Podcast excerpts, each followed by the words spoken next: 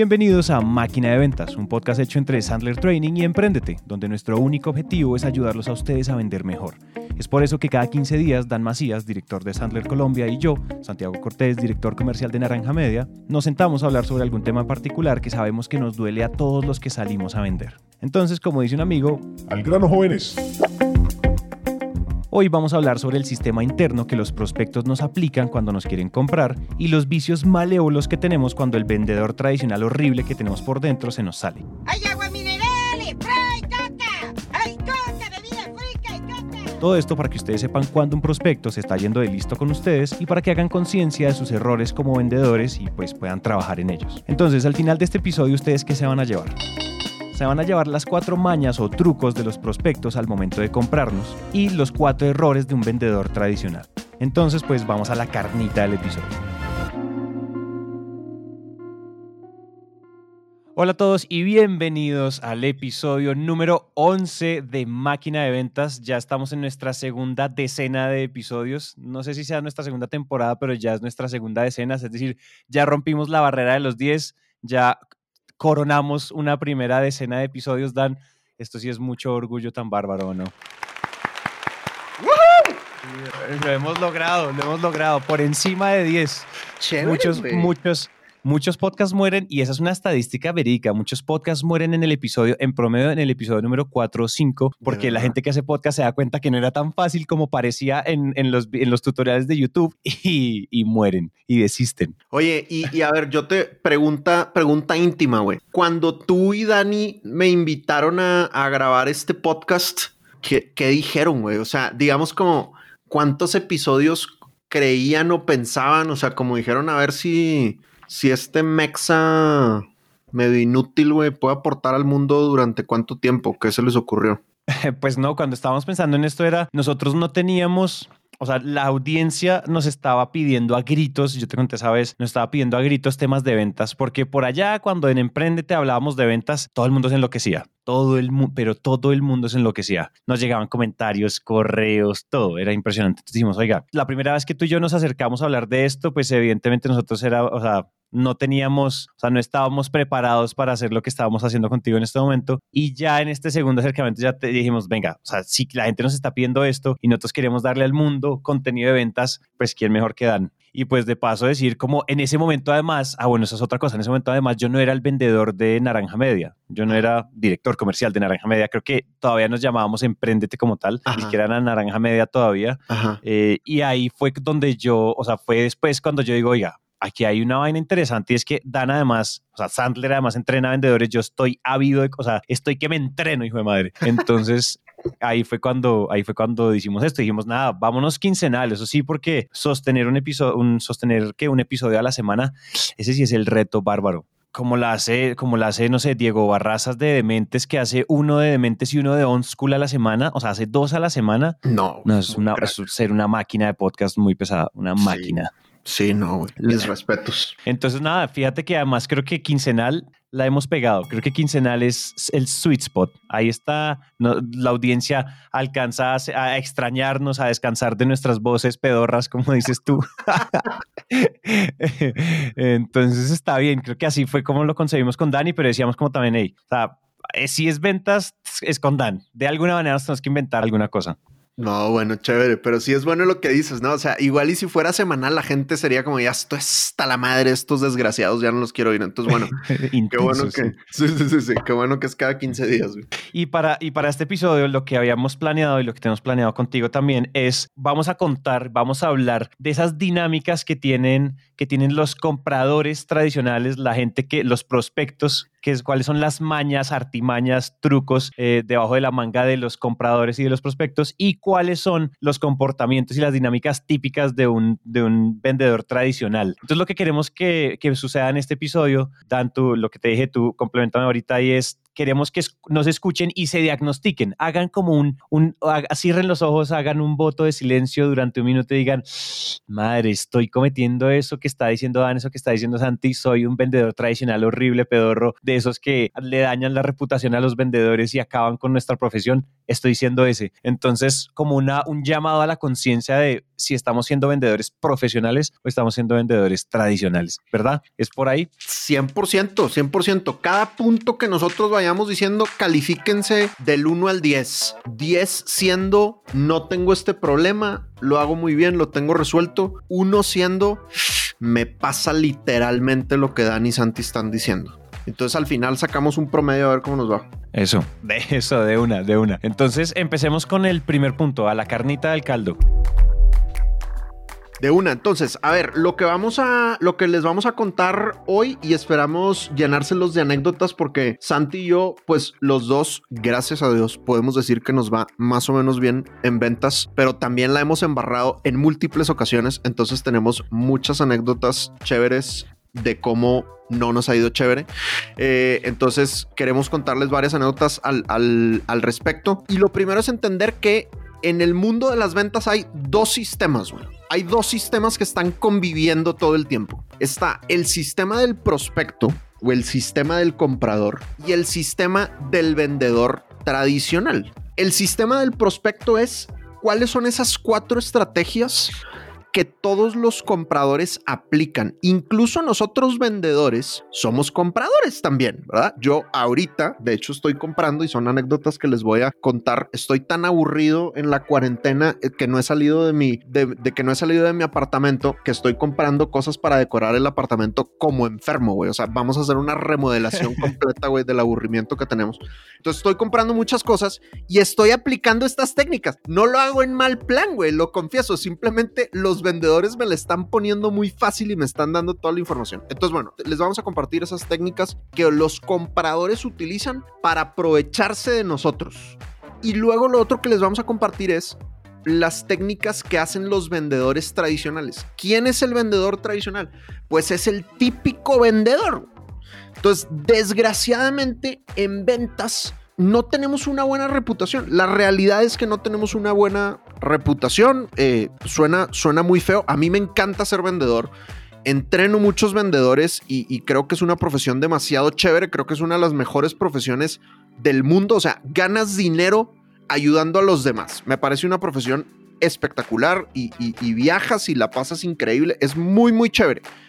Pero está el vendedor tradicional que es el que se ha encargado de que las ventas tengan una mala reputación. Entonces, si tú le dices a alguien vendedor, inmediatamente las palabras que vienen a nuestra mente es como un vendedor es, es cansón, es perseguidor, es eh, culebrero, es insoportable, es, eh, o sea, vienen muchas palabras negativas. Insisto, obvio hay vendedores decentes y profesionales que, que le devuelven la dignidad a la profesión. Y de hecho, uno de nuestros grandes objetivos en Sandler es que las ventas sea una profesión honrada.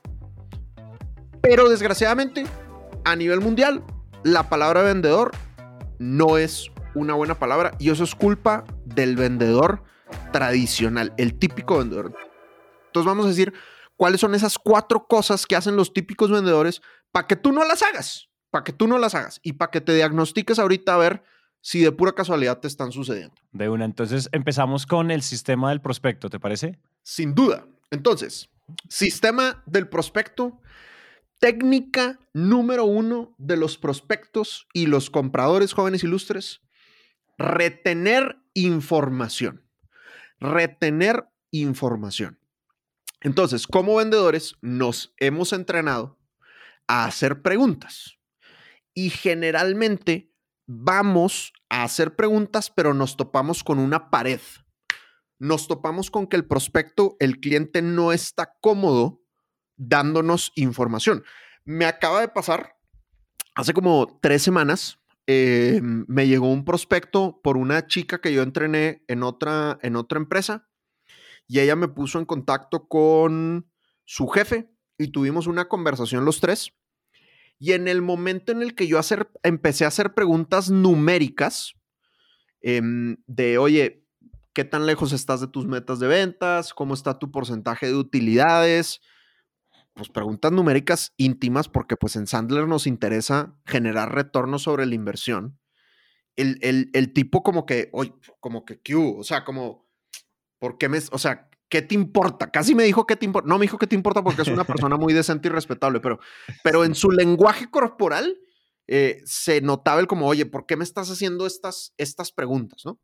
Yo confieso que seguramente lo hice mal, porque generalmente la gente sí me comparte esa información y yo invito a todos a que hagan preguntas eh, que, pongan el dedo en la llaga y preguntas asertivas, pero algo hice mal que no le caí bien o no le generé la suficiente confianza y él fue como que, ¿por qué me estás preguntando esto? ¿No? Y eso es común. Es común que la gente, que el prospecto no se sienta cómodo compartiendo información, particularmente amigos vendedores, si es gente de compras. Porque la gente de compras, así como nosotros nos entrenamos en ventas, pues la gente de compras se entrena en compras y en negociación y no quieren darnos la información porque sienten que nos vamos a aprovechar de alguna manera. Entonces, si tú preguntas el presupuesto, te van a decir que no tienen o te van a decir que no saben porque nunca han comprado algo así. Y si tú preguntas que cuál es el proceso de toma de decisión, te van a decir que aquí sus chicharrones truenan y que ellos son los únicos que toman la decisión. Entonces, muchas veces el retener información es equivalente a que te dicen mentiras también. Entonces puede ser o que te retengan información o puede ser que el comprador te va a decir mentiras. Así que es clásica. Clásica, güey, horrible. Entonces, punto número dos, obtener consultoría gratuita. Entonces, los compradores te van a decir, después de que ellos retuvieron la información y no te quieren compartir información porque no quieren que tú te aproveches, te van a decir, yo no te voy a dar mi información a ti, pero tú sí me vas a dar tu información a mí. Y te empiezan a pedir todo lo que ellos necesitan. ¿Y qué es lo que le pasa al vendedor? Pues el vendedor siente la tentación de dar la consultoría gratis. ¿Qué necesitas? Necesitas una recomendación técnica, necesitas un demo, necesitas los precios y ¡pum, papá! O sea, entregas toda, toda la información. Y yo creo que a todos nos ha pasado, no sé si te ha pasado a ti, Santi, recientemente o antes de tu vida, Sandler, que esa consultoría que damos, como la dimos gratis muy amablemente, pues no, no nos favorece, güey. Sino que de alguna manera ellos agarran toda esa información y van con la competencia y, oye, necesito que me hagas esto, pero que me lo hagas más barato. Que por cierto, aquí, o sea, yo les cuento ahorita que estoy remodelando, les digo, mil vainas, la terraza y la cocina y la fregada. O sea, yo intento ser buena onda, güey, porque creo en el karma y creo que si yo me aprovecho de los vendedores, pues en algún momento el mundo me, va lo va a devolver. Entonces, intento ser buena onda y no sacarles consultoría gratuita. Pero es que, güey, o sea, ni batallas, güey. O sea, empecé a buscar un diseñador de interiores y de una, los diseñadores de interiores son de que, ah, fresco, yo voy a tu casa, te visito, te hago los planos, te mido y yo te hago una propuesta de diseño y no te preocupes, sin ningún compromiso. Y yo volviendo a mi pasado de diseño gráfico, yo era de que, güey, lo estás haciendo todo mal, güey. O sea, te cambio el diseño por un entrenamiento en ventas, compadre. O sea, no puede ser que vayas a hacer todo ese trabajo que puede implicar dos, tres semanas de trabajo y no has obtenido nada de mí, güey. O sea, eso mismo que me estás ofreciendo, lo puedo estar haciendo con tres o cuatro diseñadores y no estás haciendo ningún esfuerzo por obtener un compromiso de mi parte, ¿sabes? Y mira que a mí me pasó, a mí una anécdota rápida me pasó en mi época pre-Sandler. mm, Y esta fue una de las cosas que más me dolió y es que llegaban y me hacían un montón de preguntas y pues en el método Sandler nosotros sabemos que las preguntas son la mejor forma de devolver las, las preguntas y sacar información o obtener una información relevante para la oferta de uno.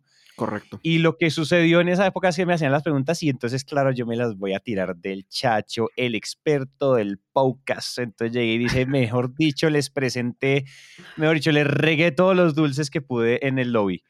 Y lo que pasó, lo que pasó fue que ni siquiera se los llevaron a la competencia. Lo que Ajá. agarraron fue, dijeron, oiga, Santiago nos acaba de dar casi un mi- mini masterclass de cómo hacer podcast. Señores de compras, lo único es comprar un micrófono. Bueno, resulta que algo así como un mes después, Hola, y aquí está, no sé qué, el lanzamiento de nuestro podcast. obviamente hecho internamente, básicamente les enseñé a hacer podcast. Obviamente uno, uno enseña a hacer podcast en dos horas, entonces les quedó asqueroso, asqueroso, pero pues ellos se sentían como ya, o sea, y, y se notaba que estaban fusilando de man- una manera muy barata lo que yo había hecho muy bien con mis clientes. Claro. Entonces, como, o sea, una- un método súper mal logrado, o sea, fue chistoso, y no, estoy, no es por hablar mal, nunca mencionaría marcas, por supuesto que no, pero, pero fue muy chistoso porque esa consultoría gratuita ni siquiera fue eso, fue educas, fue entrenamiento gratuito de cómo tú hacerlo en casa, DIY. Y, y se lo llevaron y, lo, y literalmente lo hicieron ellos solos, pero porque en ese momento, cuando a mí me hacían cualquier pregunta, yo aprovechaba para mostrar que soy el mega chacho del podcast y el mega experto, y eso, mejor dicho, no me callaba nadie. Y pues hoy en día ya sabemos que eso es un gran y craso error, pero en ese momento ni siquiera fue consultoría gratuita, fue como, venga, le voy a enseñar cómo reemplazarme, le voy a enseñar cómo usted no me necesita, literal. El super donativo. Mm, sí. No, claro. Y, y sabes que también yo siento que estamos en una cultura que, que no respeta el arte. Entonces, a veces nos enfocamos solo en quiero que me salga más barato y no estamos valorando la labor de la persona que creó, que creó la idea, ¿no? Entonces, les pongo un, un- ejemplo. Entonces, yo, yo ahorita, parte de la remodelación que estamos haciendo en la terraza, traemos muchas ganas de comprar un, un mobiliario de una empresa de Santa Marta que se llama Tucurinca. Para que los busquen, por favor, hacen un diseño demasiado hermoso y bello. Tucurinca. Y en algún momento en una conversación casual con alguien, como que nos decía, ay, güey, o sea, agarras el diseño y se lo das a otra persona y te hace lo mismo, pero más barato. ¿Me explico? Sí. Y es cierto, güey. O sea, el diseño de ellos es, puede ser replicable. Pero yo una filosofía que, que tengo, y a veces me duele el bolsillo y a veces no compro las cosas porque no me alcanza, pero cuando puedo, disfruto pagar las cosas que sé que son caras, pero es que estoy pagándole al artista, güey. O sea, estoy, estoy siendo un poco un mecenas para que esa persona creativa impresionante siga haciendo su arte. Y eso a fin de cuentas genera utilidades, genera empleos. Esa persona va con, con el dinero que yo le estoy pagando, va a impactar otras industrias. Y, y yo siento que a veces en Latinoamérica el hecho de ser muy enfocados en lo más barato, consigue el diseño y luego se lo pasa a alguien más barato, nosotros mismos estamos entrando en un círculo vicioso que afecta a la economía y que hace que todas las empresas tengan menos utilidades y que por lo tanto tengan que pagar sueldos más bajos y que por lo tanto nos afectamos entre todos porque por esos sueldos bajos que estamos pagando hay menos gente que puede comprar lo que nosotros vendemos. ¿Me explico? Entonces, o sea, no pasa nada si compramos a un buen precio, güey. No pasa nada si compramos más caro. Al contrario, le estamos haciendo un beneficio a la economía y creo que hay que respetar el arte de las personas y que el karma se encargará de devolvérnoslo de alguna manera. Totalmente de acuerdo. Yo también soy igual, es decir, a veces uno dice, por ejemplo, uno va, hay un festival aquí que se llama Buró en Bogotá, creo que tú has ido, tú lo conoces, y uno Soy va y claro, o sea. Una, una chaqueta, un, un abrigo, pues cuesta 600 dólares. Y uno dice, listo, pues aquí se fue el sueldo, pero estoy apoyando y es, y es hecho y es sostenible y es, y es un montón de cosas. Y uno dice, listo, le hago, es buena calidad, además dura, no es fast fashion, no están explotando un montón de niños por allá en Kazajistán. O sea, tiene sentido, los valores se alinean, el art- los valores del artista se alinean con el del comprador y uno se da el palo, pero yo también creo lo mismo. Yo, yo no, y por más que cueste, yo prefiero tener una sola, un sol, una, una, una sola chaqueta de, al- de un diseñador que lo haya hecho bien, que está haciendo bien las cosas, que estamos generando empleo. Total. Y, y sabes que como vendedores, dos cosas. Número uno, insisto, ya lo he mencionado en otros episodios, yo creo en el karma, no sé bien qué es, pero según yo más o menos funciona, güey. Lo que hace se te va a devolver, compadre, ¿no? Entonces, si tú todo el tiempo estás pidiendo descuento, pues obviamente tus clientes todo el tiempo te van a pedir descuento, güey. Y lo otro es que eso afecta tu mentalidad, o sea, la manera en la que tú compras afecta cómo tú vendes. Entonces, si tú eres súper regateador y dices, ay, es que el latinoamericano es regateador, no es cierto, güey. El latinoamericano tacaño es regateador. Entonces, entonces, si tú regateas y no compras a menos que te den el mega descuento, pues obviamente cuando a ti te pidan descuento, tu mentalidad va a ser, no me va a comprar si yo no le doy el mega descuento. Sé consciente de que tu mentalidad de comprador afecta el cómo tú vendes. Entonces, ¿cuál es mi recomendación? Pague bien, mijo. Pague bien. O sea, escoge bien. Compra cosas que valgan la pena, pero no pasa nada si pagas de repente un sobreprecio o algo un poquito más caro porque sabes que es de buena calidad. Y eso va a hacer que tú como vendedor creas que lo que tú generas en valor vale el precio que estás dando. Y vas a ser más ajeno a los descuentos. Vas a estar más dispuesto a no dar descuento. Porque lo que tú vendes vale. ¿Cuál es el que sigue? Punto número tres, evadir el compromiso. Entonces, técnica, tercera técnica del comprador, evadir el compromiso. Entonces, es tremendamente común que después de que tú le diste toda la consultoría gratuita, ¿verdad? Le diste todo el diseño, le explicaste cómo hacer la vaina, te digan, ah, muchas gracias, está maravilloso, está espectacular, no me llames, yo te llamo, yo te aviso, déjame lo pienso. Vamos a armar un comité en la empresa para analizar cómo podemos adquirir tu maravilloso producto o servicio. Entonces, de alguna manera, y fíjate, vuelve a ser mentir. O sea, si te acuerdas, el primero es el de retener información, puede ser igual a mentir. Este tercero, evadir el compromiso, también puede ser igual a mentir, porque muchas veces ellos ya saben que no te van a comprar, pero de todas maneras te dicen, déjame lo pienso. Y déjame lo llevo a compras, déjame se lo llevo a mi jefe, déjamelo. Eso siempre lo van a hacer, sea que uno sea un vendedor Sandler o un vendedor tradicional, pero es como uno evita que le hagan a uno eso. Yo he sentido que es eso, porque igual ellos van a disparar ese cartucho, pero uno, o sea, uno insiste con los compromisos, uno usa el método, uno usa los acuerdos, uno usa un montón de, de, de, bueno, vamos a comprometernos con esto, en qué momento esa decisión está, o traigamos a la mesa al- a, a las personas con las que tienes que hablar, o, ay, hay un comité, pues ven, vamos y yo presento en ese comité y habla. ¿Sí me entiendes? Creo que también hay veces es donde ese baile del comprador, ellos lo van a seguir haciendo y no hay nada que podamos hacer sino seguir orando. Pero en realidad es cómo el vendedor reacciona, ¿no? Sí, totalmente, 100%. Y aquí la recomendación para, para todo mundo es siempre pide algo a cambio.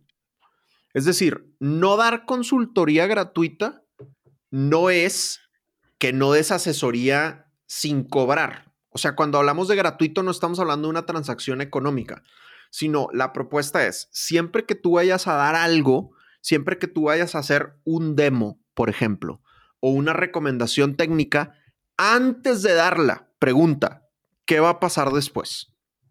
Entonces, oye, tú me estás pidiendo la recomendación técnica para resolverte tal tema. Vamos a suponer que yo te presento la recomendación técnica y la recomendación técnica te gusta. ¿Qué va a pasar después? Y se lo preguntas al cliente antes de entregarle la información. Y entonces el cliente ya te, te, te dirá algo, te dirá, entonces tendremos una reunión con el resto de los tomadores de decisión. O te dirá, pues si me gusta, te compro. O te dirá, no, pues ahí veré. Y entonces pues ya tú decides qué tan inteligente es de tu parte efectivamente ir a hacer la recomendación técnica. Fíjate, hay muchas empresas que le dicen a sus clientes, oye, pídele la consultoría o pídele la recomendación a mi competencia y luego me la traes y yo te lo doy más barato. Ese es el problema de no dejar, de no dejar compromisos, así sean pequeños, porque si no tienes el compromiso, por ejemplo, a mí, yo cómo evito ese problema o, o parte de ese problema y es cuando hablábamos de, de hacer un acuerdo previo y decir que, miren, no importa si es un sí o un no, pero díganme. Yo prefiero un sí o un no o el ven, lo vamos a pensar. A mí no me gusta lo vamos a pensar, el tal vez. A mí dígame sí o no. A mí el sí y el no me hacen igual de feliz, así ustedes no lo crean. Entonces, 100%. simplemente dispárame. Yo te voy a preguntar, tú me dices, te voy a, yo les digo, te voy a hacer un follow-up. Eh, ¿cuándo, ¿Cuándo crees que ustedes ya hayan decidido este tema de, cuan- después de haberles hecho el, la presentación? Si no, mira, yo esta tatada, reviso esto, reviso lo otro y yo te doy una respuesta mañana a mediodía. ¿Listo? Mañana a mediodía te escribo. Al otro día, al mediodía, Santiago está. Hola Claudia, ¿cómo estás? Bueno, cuéntame qué decidiste, tuviste chance, ta, ta, ta. Sí, Santi, mira lo que pasó ahora. Yo le dije, listo, es un sí o un no, dale. O sea, a mí no me, no me, ninguno de los dos tiene sentimientos involucrados, simplemente dímelo. Ah, no, mira, Santi, no vamos a poder por esto y por lo otro. Listo, dale, hey, este no era el momento, seguimos, ahí tienes mi teléfono, 24-7 panas de corazón y ya, ¿me entiendes? Pero tener certeza de lo que va a pasar, así sea, así, sea, así no nos convenga, así sea un no. Que igual un no me conviene porque me, no me, hace, me ayudan a no perder tiempo y poder pasar al siguiente prospecto. 100%. Y fíjate, una, una cosa, eh, muchos de los que nos escuchan le venden a mexicanos. Independientemente de en qué país vivan, le venden a mexicanos. Y yo soy mexicano, entonces hablo con la autoridad que el país donde nací me otorga. Entonces, resulta que en Latinoamérica, los que más batallan, y esto yo lo tengo comprobado porque vendo en 16 países, los que más batallan en decir que no son los mexas, güey. Mis brothers, mis paisanos, son los que más batallamos en decir que no, particularmente más al centro y al sur, porque son mejores personas y tienen un corazón más buena onda. Mientras que en el norte somos medio, medio mamucas y medio más frontales y más francos. Entonces, como que no batallamos tanto para decir que no. Pero si tú le vendes a mexicanos, y en realidad si le vendes a latinoamericanos, tienes que asegurarte de hacer lo que Santi está diciendo. Dale permiso a tu comprador de que te diga que no. Dale permiso y sé enfático. Oye, si tú en algún momento te das cuenta que nosotros somos la opción, fresco, relax, no te preocupes, yo lo entiendo. Te agradezco infinitamente que te lo digas, que me lo digas, porque así no te doy un seguimiento molesto, intenso, perseguidor, que de ninguna manera sería mi intención. Y la otra es, si te avientan, a pesar de que tú dijiste esto, si te avientan un, lo vamos a pensar, lo vamos a revisar, yo te aviso, la fregada, honestidad desarmante. Ya ahí les va la frase que yo utilizo. Yo les digo, oye, fulanito, ¿me das permiso de ser muy honesto contigo? Sí, sí, sí, dale. Mira, generalmente cuando alguien me dice, lo voy a pensar, en la gran mayoría de las ocasiones, y no estoy diciendo que esto esté pasando aquí, pero en la gran mayoría de las ocasiones significa que realmente ahorita no es prioritario para la empresa y ahorita realmente no lo quieren hacer, pero no me quieren decir como para no herir mis sentimientos.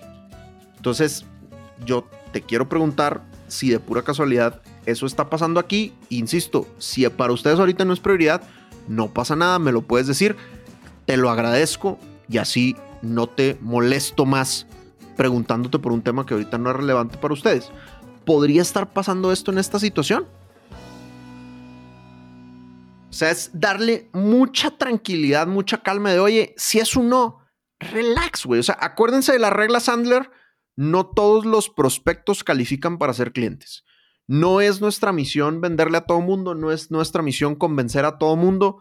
Vamos a venderle a los prospectos que sí califican. Y a los que no califican, dales chance de que se vayan. Porque si no les das chance, el problema es que estás después 3, 6, 9, 12, 18 meses persiguiendo un negocio y poniendo en tu forecast un negocio que, que no es real.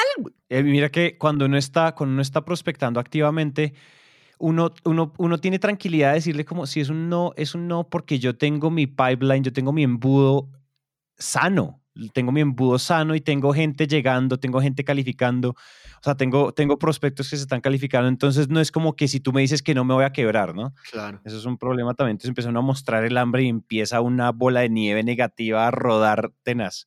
Pero eso puede ser otro tema de otro día, pero, pero creo que eso que dices es perfecto, es darles el primer, porque usualmente la relación, el baile del vendedor y el comprador es muy tenso, o el baile tradicional es muy tenso, pero cuando uno desarma a las personas, uno es honesto, uno dice las cosas como son, uno es tranquilo y uno le da per- los, esos permisos, es como, ah, ya se quita esa tensión de, ay, le tengo que al menos comprar algo. Ay, no, pero para no herir sus sentimientos, no, no le digamos que no. Ay, es que Santi tan emprendedor, ¿cómo le voy a decir que no? Nah, dígame que no, no importa, no, no. De pronto sí me quiebro, pero no eres tan grave. O sea, tú no vas a tener la culpa de que yo me quiebre. Sí, tal cual, güey, total. 100%. Cuarto, cuarto paso del sistema del prospecto, desaparecer. Desgraciadamente, a todos nos ha pasado que un prospecto se sale del radar, güey. Stealth mode, güey. O sea, no... eh, Sí, no contesta los WhatsApps, no contesta los correos, no contesta las llamadas. Nada, güey, nada. O sea, nos trae recuerdos de esos fracasos románticos que tuvimos en la pubertad. Es bien feo, güey. Y la, y la neta, se siente feo. O sea, uno no, no siente cool. Y más cuando tú, por hacer mal tu chamba, ¿verdad? Eso sí lo tengo que decir, ¿verdad? Pero pues por hacer mal tu chamba, por no calificar bien, por no hacer las preguntas, creíste que había una oportunidad real ahí. Creíste que ese negocio era el negocio que te iba a ayudar a cumplir la meta, creíste que ese negocio te iba a dar la comisión para comprarle el regalo a tu hijo que te hacía falta, lo que tú quieras. Y entonces le pones fe a un negocio y de repente el prospecto, nowhere to be seen, güey. Tenaz, Sí.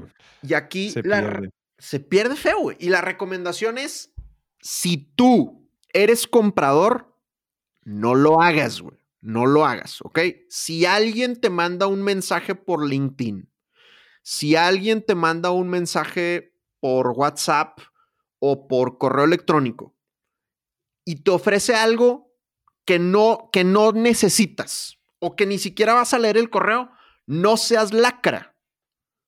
Sé buen comprador y dile, no me interesa. Gracias, no me interesa. Pero por lo menos responde. Volvemos a, esa, a ese tema de- del karma. ¿Quieres que te respondan? Tú responde también, ¿no? Y lo otro es, si el prospecto no te contesta, pues tírate al chiquero, güey. Esta técnica está en el YouTube, si quieren ir a verla en el YouTube, pero se las menciono por acá también. Cuando a mí un prospecto me deja de contestar y lleva un rato ya sin contestar, es decir, ya le intenté unas dos, tres semanas. No lo haría antes de dos semanas, pero ya lleva dos, tres semanas que ya le mandé varios mensajes, varios WhatsApps, varias llamadas y nada. Tírate al chiquero. Tírate al chiquero. Entonces, ¿cómo, cómo es el correo que yo mando o el WhatsApp que yo mando? Y espero que no tenga que enviárselos a ninguno de los que nos está escuchando, por el amor de Dios. Pero yo, el WhatsApp que les mando es más o menos así. Oye, eh, estimado Santi, estoy profundamente apenado contigo. Me da la impresión de que hice algo en nuestro proceso que te incomodó. Hice algo para molestarte y de verdad, mil perdones. De ninguna manera era mi intención. Si tú ya tomaste la decisión de no trabajar con nosotros, que sepas que no hay ningún problema, me lo puedes decir y de hecho te lo agradezco para así no hacerte un seguimiento innecesario que se vuelva molesto, que de ninguna manera sería mi intención. Si por otro lado todavía estás abierto a que sigamos conversando y a ver si podemos hacer algo juntos, sabes que estoy a tus órdenes y me puedes escribir para que agendemos una conversación. De nuevo, mil perdones. Dan. Y que se vea la lágrima, papá. Sí, que se vea el moco ahí afuera de. Tal cual, güey. Yo no te cual. quería lastimar. Exacto. No te Sí, de acuerdo. Sí, yo también, sabes que yo también hago algo de ese estilo. A mí había, había una empresa que yo estaba casi quedada por cerrada, ya habíamos, mejor dicho, incluso inscrito como proveedor, con eso te digo todo. Y no volvieron a responder.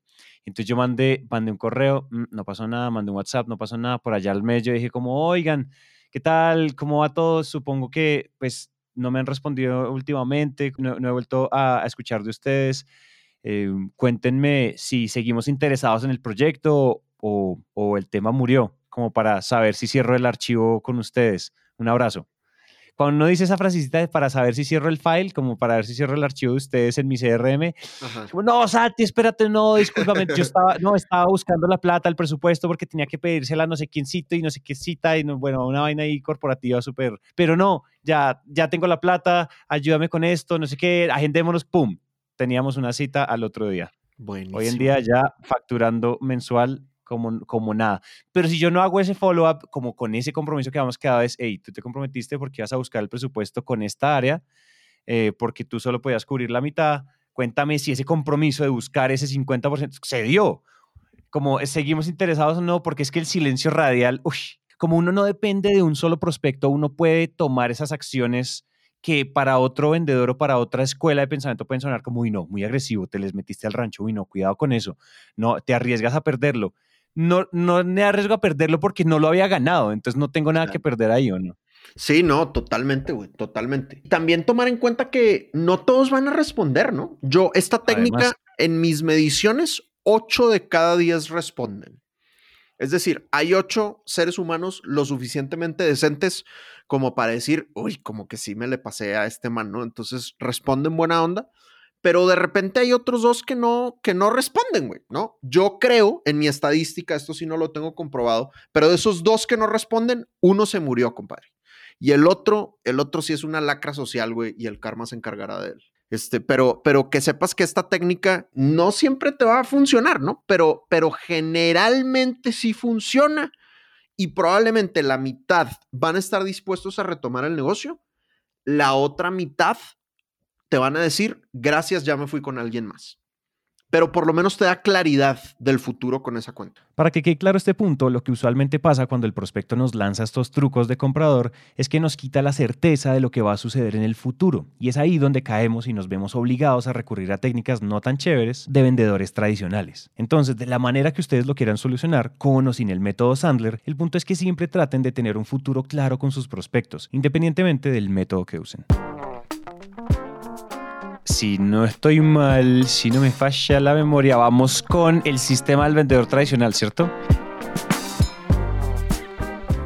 El sistema del vendedor tradicional, no hay que ser vendedores tradicionales, jóvenes. No hay que ser vendedores tradicionales. Por favor, sí. Please, please, oh my cat, por favor, no. oh my god. Sí, sí, sí. Entonces, eh, a ver, paso número uno del vendedor tradicional, llamar la atención. Llamar la atención. Entonces, esto sí es, esto es muy extremo. Em, el, el, ejemplo que pongo en mis conferencias, pongo otro ejemplo, otro ángulo. Aquí voy a dar un ángulo muy particular. Y es que hay compañías que hacen ondas engañosas para atraer. O sea, hay compañías que dicen de que ponen un stand en el centro comercial y dicen como, participa en este sorteo y si vas a nuestras oficinas para que te demos una información, te ganas una semana de vacaciones en no sé dónde, ¿va? Pero no te dicen qué venden, güey. O sea, solo te... O, por ejemplo, lo típico que está pasando ahorita es, anuncias el título de un webinar y el título es impresionante y el webinar no tiene nada que ver, güey, con lo que estás poniendo en el título. No jodas. O sea, y, el webinar es solo un, solo venderte algo. Ojo, no estoy en contra de vender en los webinars. Yo vendo en los webinars y enseño a vender en los webinars. Pero es que si estás poniendo un título en el webinar, pues da lo que estás prometiendo, güey, ¿no? O sea, obviamente se entiende que es un webinar y que no les vas a cambiar la vida en el webinar, pues, pero por lo menos trata los temas que estás prometiendo en, en el webinar, ¿no? Entonces, como si vamos a llamar la atención, no está mal llamar la atención, todos queremos llamar la atención, pero cumplamos la promesa de lo que estamos ofreciendo en esa llamada de atención. Punto número dos, presentar. Segunda técnica del vendedor tradicional, presentar. Entonces, el vendedor tradicional llamó la atención, obtiene la reunión y ¿qué hace en la primera reunión? Presentar. ¿Y qué presenta? ¿Qué no presenta, papá? O sea, llevamos una cantidad de slides absurda y empezamos a decir, no, pues es que yo estudié, o es que mi empresa tiene no sé cuántos años, o es que mi empresa tiene no sé cuántas oficinas, y los servicios que ofrecemos son bla, bla, bla, bla, bla. Y, güey, es aburridísimo. o sea, como vendedores, seamos honestos, güey seamos honestos, ¿cuántas veces cuando estamos haciendo esa presentación inicial, nuestros prospectos nos están volteando a ver como, uy, qué chévere? Y la mayoría de las veces la respuesta es, pues la verdad no estaban con cara de qué chévere, estaban con cara de cuánto más se va a tardar este vato. O sea, a la gente no le importas tú, a la gente le importan ellos mismos. La gente te va a comprar no porque ellos te entienden a ti, la gente te va a comprar porque tú los entiendes a ellos. Entonces la sugerencia es, en vez de presentar, haz preguntas. Empieza a entender sus retos. ¿Por qué estarían interesados en buscar un servicio, un producto como el que tú ofreces? A mí ese es el que más me ha dolido de todos. O sea, esa fue la cachetada en Sales Master y en el curso, en prospección, todo lo que me has enseñado. Ese fue el cachetadón más agresivo que he recibido. Todavía me duele el cachete y todo. Porque yo sí que era el de presentar. Yo es que yo, yo presentaba, yo empezaba a presentar antes de llegar a la pinche sala de reuniones. Es que era impresionante. Era- yo sí que cometí ese pecado, pero así. Y yo llegaba con los mega slides, mega diseñados, mega lindos. Y mira, te lo juro que yo me acuerdo que una vez llegué a una empresa, esto es horrible, una vez llegué a una empresa y, no, listo, aquí nos acompaña eh, Santiago de Naranja Media. Eh, Santi, ¿quieres, eh, eh, tienes algo que decir? Yo, sí, sí, claro, venga, les proyecto, de una. ¿Quieres algo que...? Yo fui conectando el computador al televisor, al video beam, y empecé a presentar y en Naranja Media, y me eché una cha y todo el mundo estaba mirando como, este, este man, ¿qué está haciendo? Mira, fue tan grave que ni siquiera, ni siquiera era, o sea, eso ni siquiera era una reunión de ventas. Me habían invitado, simplemente me habían invitado porque querían, o sea, estaban, en realidad esa reunión era para ver la presentación de otro proveedor de contenidos, no de podcast, sino que ellos sí estaban viendo la propuesta de otro proveedor y, me habían invitado a mí para ver si de pronto eh, podía, el contenido que le estaba produciendo se podía volver un spin-off de podcast. Pero el negocio que estaba sucediendo en esa sala de reuniones no tenía nada que ver con podcast ni con yo presentando 30 minutos de naranja media ni ni chingos. Y yo, mira, es que hacemos esto y nuestra retención y hacemos y nuestros clientes son y hacemos de aquí a acá todos los errores seguidos. Y yo ese día llegué a la casa y yo dije, ¿qué hice? La, la cagué, la cagué durísimo. Y en otras veces era lo mismo. Yo, yo llegaba a las empresas grandes y de una era tin, sacando presentación. Y eso es terrible. Yo no hacía ni una pregunta. Entonces me pasaba lo que tú siempre nos has dicho, es como, yo no estoy, o sea, estaba respondiendo preguntas que no me estaban haciendo, ¿sí? Con la presentación. En vez de sentarme y hoy en día tú me ves vendiendo y yo simplemente me conecto al Zoom. Hola, fulanito, tal, ¿cómo vas? Rapport, entendimiento, confianza, ¿cómo va la cosa? La cuarentena, la causa, tus hijos, desesperada, workahólica, lo de siempre. Eh, que además es muy, que además hay mucho, porque todos estamos en la misma, o sea, todos estamos, probablemente es la época en la que todos estamos viviendo cosas muy parecidas, entonces generar empatía es mucho más sencillo hoy en día. Total. Y empiezo a hablar y bueno, y cuéntame, ¿y qué están haciendo? ¿Y qué, cuál es la idea? ¿Y cuál es el objetivo que tienen con esto? ¿Ya lo han hecho antes? Ta, ta, ta, pregunta, como las preguntas que yo hago muy particulares a mi negocio. Y por allá al final, y, ni si- y en esa primera llamada, yo no abro un solo slide. A veces abro un slide como para mostrar algo de tarifas y, a- y a- y usar una técnica para validar presupuesto. De resto, Ajá. nada. Pero es como, bueno, listo. Entonces, ¿sabes qué? Déjame, porque no nos reunimos con las otras personas con las que ustedes toman esta decisión? Ta, ta, ta. Segunda reunión. Otra vez, no le presento a nadie. Les cuento que, o sea, les hago esa presentación rápida, fantasma, pero sin slide ni siquiera. O sea, les cuento en cinco minutos de qué se trata Naranja Media, pero ahí em- empiezo otra vez a hacer preguntas. Y es por allá en la tercera reunión que ya saco mi mega presentación customizada a lo que yo sé que ellos quieren oír, no mi presentación genérica, porque Claro. en, en ventas una sola llave no abre todas las puertas. O sea, los clientes quieren cosas muy particulares, a veces tienen dolores. Yo era un presentador masivo, impulsivo. En Sandler llamamos a eso el síndrome de la presentación precoz. Es Ah. esa necesidad de empezar a hablar de, de mí, de, de mi empresa, de lo que hacemos, sin entender qué está buscando el prospecto. Y generalmente se pierde, se pierde mucho tiempo ahí. Se pierde mucho tiempo ahí. Amigos vendedores, le estamos robando tiempo a la historia. Estaríamos deberíamos de implementar ese tiempo en obtener información que el prospecto hable. Seamos conscientes de que la voz favorita del ser humano es la propia. ¿Cuál es la manera en la que vas a mantener a tu prospecto enganchado? Déjalo que él hable. Déjalo que él hable. Déjalo que él hable. Tu voz no es interesante como la de él o como la de ella, ¿verdad? Entonces, dejemos de presentar, primero vamos a escuchar a nuestro prospecto. Y vamos después a hacer un- el, el episodio del sistema del submarino, del sistema Sandler. Pero fíjate que uno saca, o sea, Sandler, o sea, per se la regla es lo último que uno hace es sacar unos slides. Y Sí. eso. Hay clientes que se cierran sin slides, estoy seguro, y uno se vuelve, uno es la PowerPointitis, como la adicción al PowerPoint es como a la cocaína, es impresionante. Vendedor, eso es saque presentaciones y larguísimas.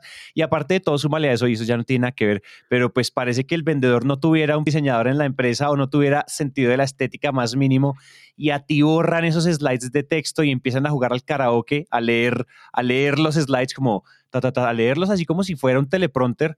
No, y empieza Cristo a padecer. Te digo, yo creo que, o sea, uno se paran los zapatos del prospecto y yo digo, uy, ¿cómo me aguantaron tanta cháchara? Total, güey. Sí, siempre. Oye, y fíjate que, y esto es, va, va para todos los startuperos o para toda la gente que vende tecnología. Eh, la gente que vende tecnología siente la necesidad de hacer el demo, güey, ¿no?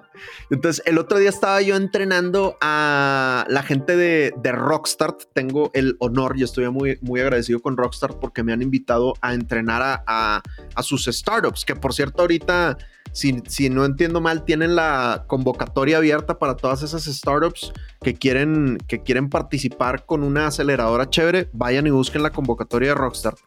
Y el año pasado, con los que se ganaron la convocatoria, pues tuve la fortuna de darles un curso de ventas. Y cuando hablamos de este tema, uno de ellos decía, pero es que Dan, no entiendo cómo no voy a presentar el demo en una primera reunión. O sea, ¿qué más voy a hacer en una primera reunión si no voy a presentar el demo, no? Entonces Sí. empezó una discusión, eh, yo te diría que incluso llegó a ser un poco tensa, o sea, como que tal vez yo en algún momento no lo manejé bien con mi tonalidad y mi lenguaje corporal, pero me dio un poco de pena porque me dio la impresión de que, de que lo incomodé un poco con mi, con mi agresividad, pero me dio gusto que a la sesión siguiente me dice, Dan, no vas a creer lo que pasó. Y yo, ¿qué pasó? güey?" ¿Qué? Me dice, acabo de cerrar mi primera venta sin hacer un demo. Y yo, no lo puedo creer, qué emoción, qué chévere, la verdad. Entonces, eh, para todos los que sienten que tienen que hacer demo, no es cierto, güey. Regla Sandler, la mejor presentación es la que no se hace. La mejor sí. presentación es la que no se hace. Porque muchas veces, Amén. si haces bien las preguntas, el prospecto se cierra solito, güey. Y no tuviste que hacer demo. Y esto no me sucede todavía tan, tan automático. O sea, hay veces que me pasa, hay veces que no, todavía no lo, no lo domino. Pero a veces, me, a veces le pego al perro con esto. Y es que a veces uno hace las preguntas, la sucesión de preguntas correctas que en la, y esto es literal, historia de hace un par de semanas. El prospecto, o sea, tú haces las, la, como la secuencia de preguntas que es método Sandler, así súper mega wash, que después hablaremos de preguntas y demás pero tú las haces en la sucesión correcta y vuelvo y digo, esto no es que me suceda, o sea, siempre, a veces le pego, quiero y lo que estoy dominando es poder hacerlo más repetitivamente y es que sucede la secuencia tan poderosa de las preguntas que incluso, y eso me pasó hace dos semanas, abren el Excel del presupuesto enfrente tuyo y te dicen, mira Santi, eh, ta, ta, ta, mira, la verdad, solo me puedo gastar 25 mil dólares en esto. Lo logramos con 25 mil y yo estaba, yo estaba pensando que estoy haciendo un negocio de 7 mil y yo le digo, pero por supuesto, pero por su- hasta, mejor dicho, déjame, yo te mando un desayuno mañana, ¿qué más hago con, ¿me entiendes? O sea, ah, me ha sucedido un par de veces, literal, o sea, esto no sucede, esto no es como para que, o sea, en este momento literalmente hands down, no es por yo, es porque a veces se da las, y estoy tratando de estudiar, yo grabo todas mis reuniones, estoy tratando de estudiar esas, llama, esas llamadas, ¿qué pasó? Porque es que eso es lo que uno quiere, que te abran el Excel y digan, mira, yo dispongo para este Q, ta, ta, ta, me puedo gastar esto, podemos meternos con el presupuesto del otro Q, listo, mira, tengo 25 mil dólares para esto, lo logramos y yo estaba a punto de enviarle una cotización de 15 mil, no sé. Yo le digo, Claro. sí, mira, la verdad, con 25 mil pasamos raspando, pero lo logramos. Ujú, ujú, ujú. Ay, no, pero entonces no sé, yo todavía, te lo juro que ahí sí lo digo y es al guachapando, yo todavía no sé qué es lo que, cuál es esa sucesión, pero sé, ha pasado un par de veces y sé que está en las preguntas y en, lo, y en cómo ellos empiezan a responderse y a embalarse y a hablar y a hablar y a hablar y a hablar, que casi que yo hablo por allá el 10% de la reunión y ellos solitos es como listo, ta, ta, ta, y necesito legalizarte como proveedor, necesito hacer esto, entonces porfa, pásame la cotización con este presupuesto que te acabo de dar. Como que yo calladito, yo sí señora, sí señora, sí señora, porque además yo solo le vendo a mujeres, yo nunca tengo prospectos hombres, no sé por qué. Y, eh, y ya, yo agacho la cabeza, y, sí señora, como su merced mande, ya le mando esos papeles, nos fuimos. Eso es lo mejor, simplemente porque uno hizo una secuencia correcta de preguntas. A mí eso sí que me parece. Y eso que ahorita me estoy leyendo el libro que me regalaste tú, el de Asking Questions de Sandler Way eh, de Antonio Garrido. Y eso sí que, o sea, ahí sí yo decía, oiga, yo, yo era un, un bojote haciendo preguntas. Maestro, Ese libro es muy impresionante. qué librote. ¿Tú lo vendes aquí en, en Colombia? Sí. Sí, lo vendo en Colombia en English. Desgraciadamente no, no lo tengo en, en in Spanish. Eh, tengo un capítulo en español, güey. Si, si, quieren, si quieren, les puedo enviar un capítulo en español. Me escriben a dan.macías.sandler.com y con todo gusto les mando un capítulo en español. Pero estoy trabajando con Antonio. Eh, Antonio es uno de los socios. Antonio y Carlos son los socios de Sandler Miami y son gente muy, muy impresionante.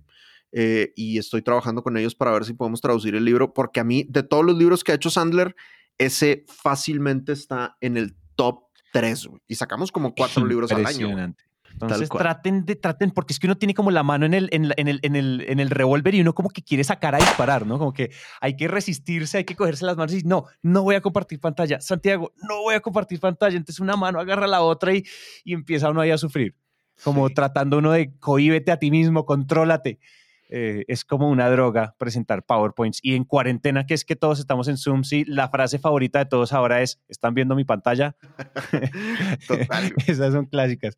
Entonces, no, dale, sigue, sigue, sigue. Listo. Tercer punto del sistema del vendedor tradicional es intentar cerrar.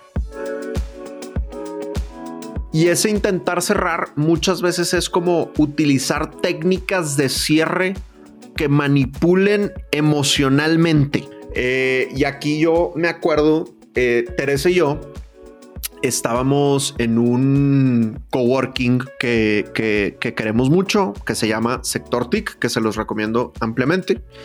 Y en algún momento, por X y Y motivos, tuvimos que movernos de, de Sector TIC. Y entonces fuimos a explorar otro coworking eh, que, que no les voy a decir cuál es para no afectar a la persona involucrada. Y entonces eh, fuimos al otro coworking y el otro coworking es muy impresionante. Teresa y yo hicimos un compromiso de no vamos a tomar una decisión de cerrar un contrato con ellos hoy. Esa fue la decisión. Está bueno, lo vamos a tener que pensar. Ok. Vamos al coworking. El coworking es muy impresionante. Nos atiende una, una persona que intenta utilizar sus técnicas de cierre incool, güey. Entonces, ahí les va su técnica de cierre. Eh, cada vez que yo le hacía una pregunta, yo le preguntaba, oye, pues yo utilizo muchos salones para dar mis entrenamientos. Esto obviamente prepandemia. Eh, mm, y, y le pregunto, eh, ¿qué onda? O sea, ¿cuánto cuestan esos salones? ¿Cómo nos qué? Entonces me decía, me respondía y luego me decía, ¿entonces qué? ¿Cerramos? Esa era su técnica de cierre. No. Entonces, ¿qué? Cerramos. Y me la aplicó, güey, como ocho veces, güey. No, es pobre, ya no sabía quién le estaba hablando. Total. güey. Sí, sí, total. Entonces, bueno, esa es como una técnica de cierre mal aplicada.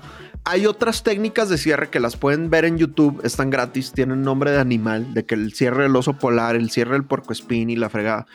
Y el problema de esas técnicas de cierre es que lo que, lo, lo que buscan es crear un increciendo de emociones.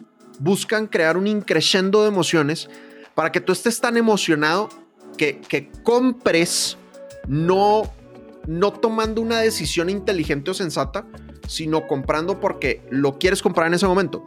¿Cuál es el problema, güey? Que al día siguiente dices, ¿qué hice, güey? ¿Qué? O sea, me acabo de gastar de que la universidad de mi hija, güey, se acaba de ir en ese apartamento que compré en, en ese tiempo compartido, ¿no? Entonces, aquí para los que somos vendedores, a ver, regla Sandler.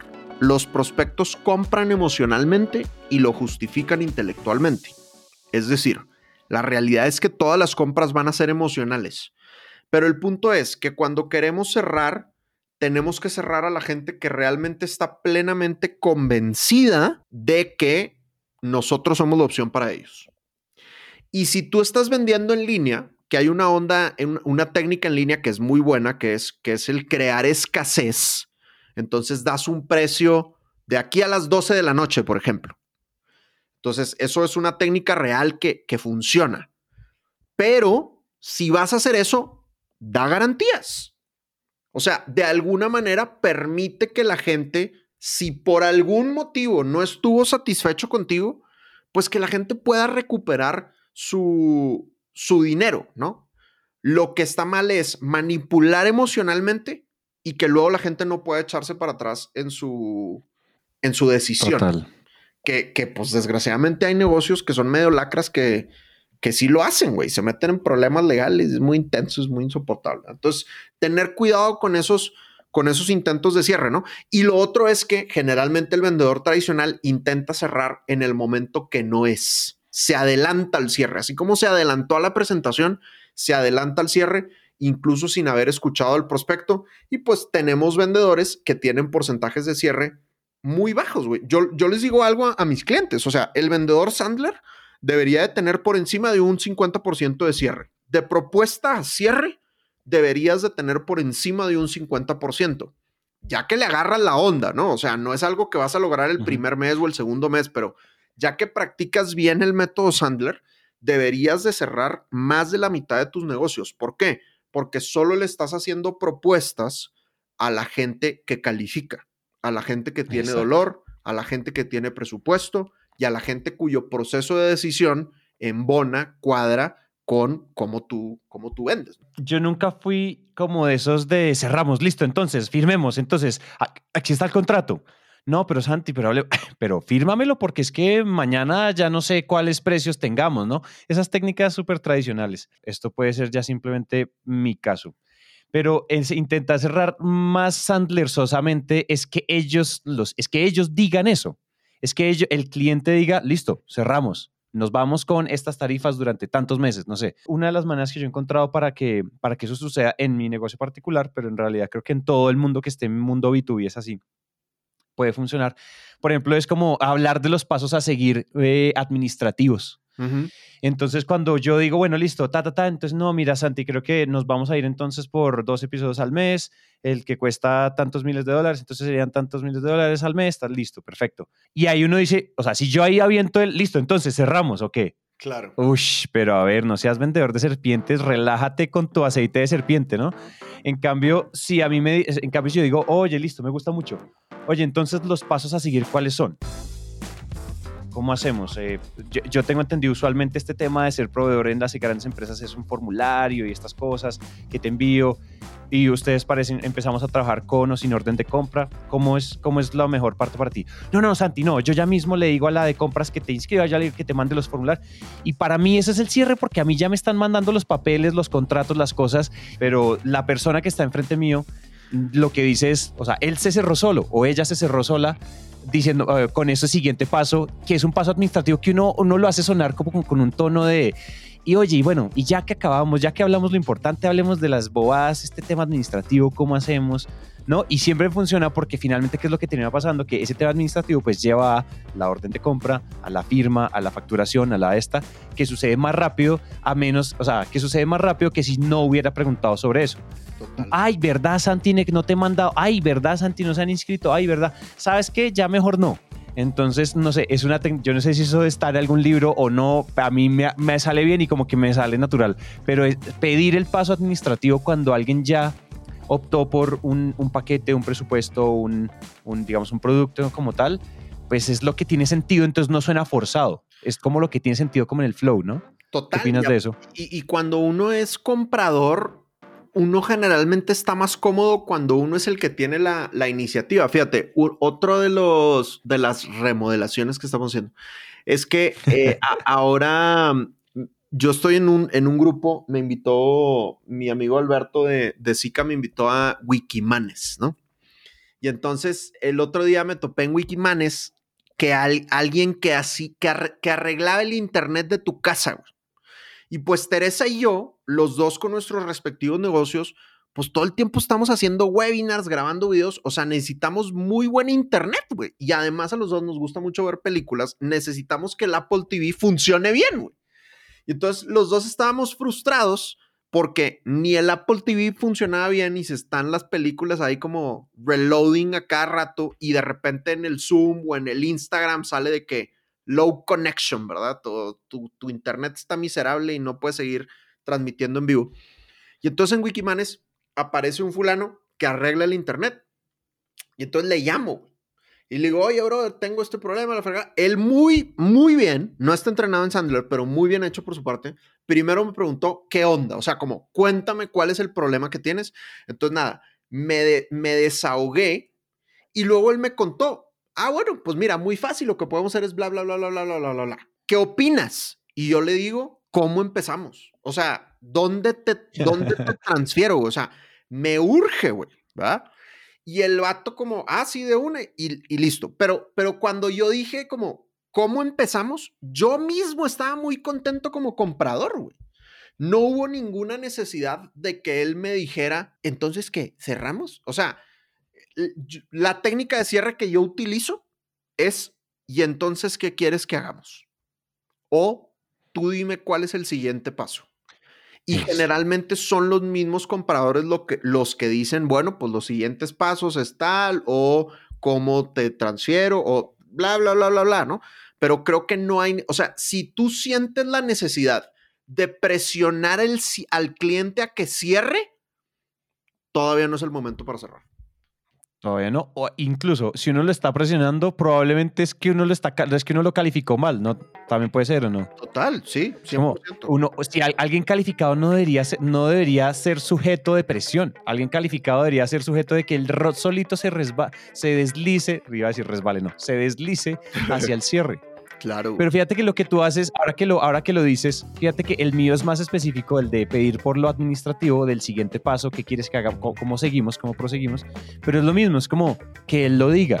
Porque eh, si él lo dice, él se cerró solo y no y al otro día no se va a levantar con el remordimiento de, ah, este Santiago embustero me metió los dedos a la boca y me puso a pagarle. mon-". ¿Sí me entiendes, cierto? Como que no es necesario que eso pase. Sí, sí, totalmente. Totalmente, güey. El, el cliente es el que tiene que, que cerrar el negocio, güey. Oye, bueno, cuarto paso, güey. Después de intentar cerrar del vendedor tradicional, cuarto paso, el peor de todos, perseguir. Perseguir. Y yo creo que todos los que somos vendedores ya hemos caído en, ese, en esa dinámica de, de volvernos un poquito. Es que es muy chistoso, güey, porque es, es medio enfermo mental, güey, pero, pero de repente, o sea, oye, 17 llamadas perdidas. Me ha tocado ver, güey, te lo juro, no, estoy exagerando. Me ha tocado ver un celular con 17 llamadas perdidas de un vendedor que estaba persiguiendo a la persona. O sea, mm, demasiado intenso, o sea, o demasiadas llamadas, o demasiados correos, o, o de repente revelar intimidades como, oye, es que por favor ayúdame porque necesito la comisión, porque si no puedo, no puedo pagar la medicina de mi mamá. Como, o sea, sorry, Sí, sí. brother. pues, entiendo que tu vida es difícil, güey, pero eso, o sea, ¿qué tiene que ver conmigo? Entonces, de repente llegamos a ese extremo. Claro, güey, porque seguimos todos los pasos del vendedor tradicional, que es intenté llamar la atención, conseguí una reunión, no dejé que hablara, presenté mil barbaridades que la persona no necesitaba, luego intenté cerrar sin que la persona hablara, pues obviamente la única que me va a quedar es perseguir porque la persona nunca estuvo interesada, pero yo lo metí en mi forecast y yo lo metí en mi, en mi pipeline como diciendo, no, seguramente sí voy a cerrar este, este negocio, ¿no? Y aquí obviamente Santi y yo estamos radicalizando y contando como las historias más extremas de todos los ocho pasos, pero a veces no necesita ser tan extremo para que suceda. O sea, a veces no tengo que ser tan ridículo como mi amiga que me dijo, y entonces, ¿qué cerramos? Pero de todas maneras, intento medio cerrar con una técnica medio manipuladora.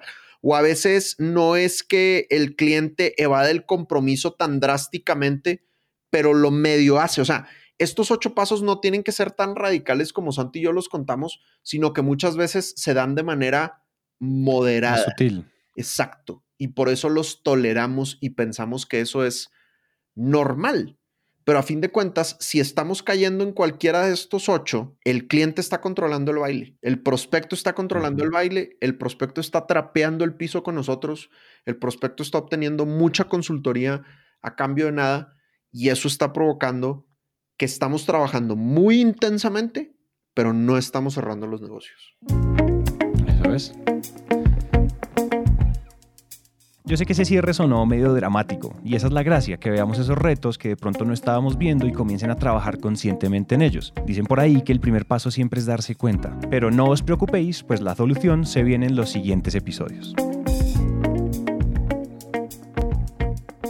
Entonces, pues hasta aquí llega este episodio y esperamos que lo hayan disfrutado. Recuerden que si sienten que esto le puede servir a alguien que conocen, no duden en compartirlo ya mismo, porque después se les olvida. Por otro lado, si quieren hablar con nosotros, síganos y escríbanos en LinkedIn o en Instagram. Dan aparece como arroba Sandler Dan Macías y yo como arroba Santi. Calle. Un abrazo para todos ustedes, gracias por llegar hasta acá y nos vemos en el siguiente.